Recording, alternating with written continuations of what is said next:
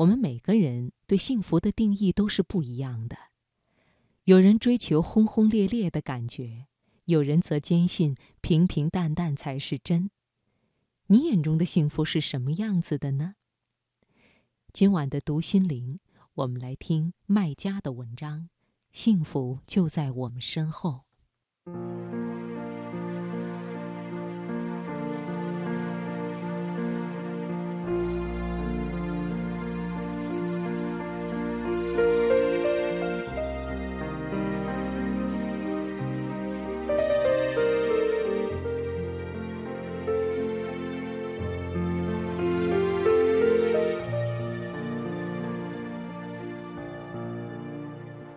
我养过两只狗，一只是朋友送的黑贝德牧，系出名门，血统高贵，仪表不凡。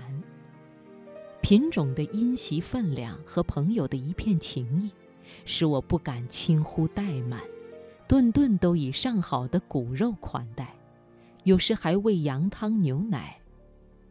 如此悉心维护，有恐失其身份，屈其美好。日宠夜喝下来，渐渐的，他除了精肉细骨一概不食，包括龙骨和猪皮。到后来，甚至连超市买来的高价狗粮，他都懒得看一眼了。给我感觉，他一时自珍为娇生惯养的千金，一时摆弄成满腔愁郁的怨妇，以至于无论如何对他好。我都分明能从他慵懒冷漠的眼神里，看到那深彻的不满和沉沉的怨气。另外一只是自发跟我回家的流浪土狗。那时我在部队，家里不开火，吃食堂，条件差，只能粗生漏养。想起来了，就给他从食堂带点剩菜剩饭；想不起来，就任由他自生自灭。日子长了，我发现，我慢待的其实不是杂草闲花，而是朋友。这朋友需要的仅仅是一碗粗粝的糙米饭，掺上一点点碎菜和残汤。若哪天加上一段排骨或一只鱼头，就能叫他乐得心头开花，尾巴都能笑出声。他皮肤有病，生相丑陋。我平常懒得理他，可他从不计较。一看到我，总是神采奕奕、欢欢喜喜地围着我转；一见我要走，总是恋恋不舍，送我一程又一程。其实现在想来，这两只狗的差别，说白了，道理也很简单，那就是粗茶淡饭出滋味，穷奢极欲总空虚。联想到自己，外人看来可能觉得我风光无限，其实，在这个光鲜形象之后，我却时常感到乏力、沮丧，因为很多事情与我的愿望是有距离的。我时常想，我们自身的需要其实很简单：冬天有阳光，夏日有清风，粗茶淡饭，容膝小斋。但是总有人，而且是太多的人，带动了更多的人，喜欢把生活搞得花团锦簇。冬日渴望骄阳似火，夏天奢求西伯利亚的寒风，渴了要琼浆玉液，饿了要珍馐百种，而且想到做到，绝不姑息迁就。人们学会了极端的展览生存。极端的催肥生活，极端的优待皮囊，殊不知，这是极端的遗忘了幸福之根不系于身体，而是系于身体里的一个特殊器官，一个独立于消化系统、呼吸系统和感官系统之外的部件——灵魂。它是如此一尘不染，可又是如此易惹尘埃。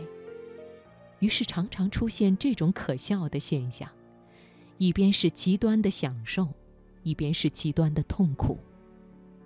我的德牧就是这样，在高规格的款待中学会了痛苦，而那只丑陋土狗在剩饭剩菜里，却尝到了甜蜜，尝到了主人的温情和爱，并感念在心，知恩图报。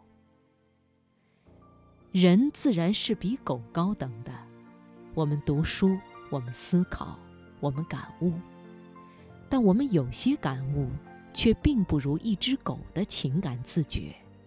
其实，很多感悟。并不需要我们主动的去感去悟，而只要照搬套用即可。比如如何获得幸福的问题，先哲早已经给我们立下了公式，留下了警言。有个说法叫“过犹不及”，还有个成语叫“欲壑难填”。确实，欲望是一个永远无法满足的东西，它就如同多米诺骨牌。动一千百，一生二，二生三，有始无终。可静下来想，你不难发现，很多欲望是无用的，只会让自己的生活变得复杂脆弱。复杂的叫你惘然，脆弱的叫你惶然。当代人精于图谋，却疏于思考。很多问题我们是不问的。因为生活节奏太快，没时间去问。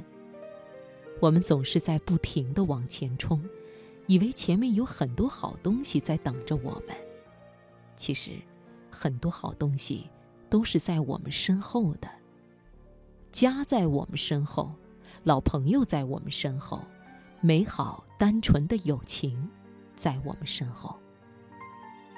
印度有句谚语说得好。请慢点走，等一等身后的灵魂。所以，我总告诫自己，要经常停下来，想一想，灵魂在哪里，可别把它丢了。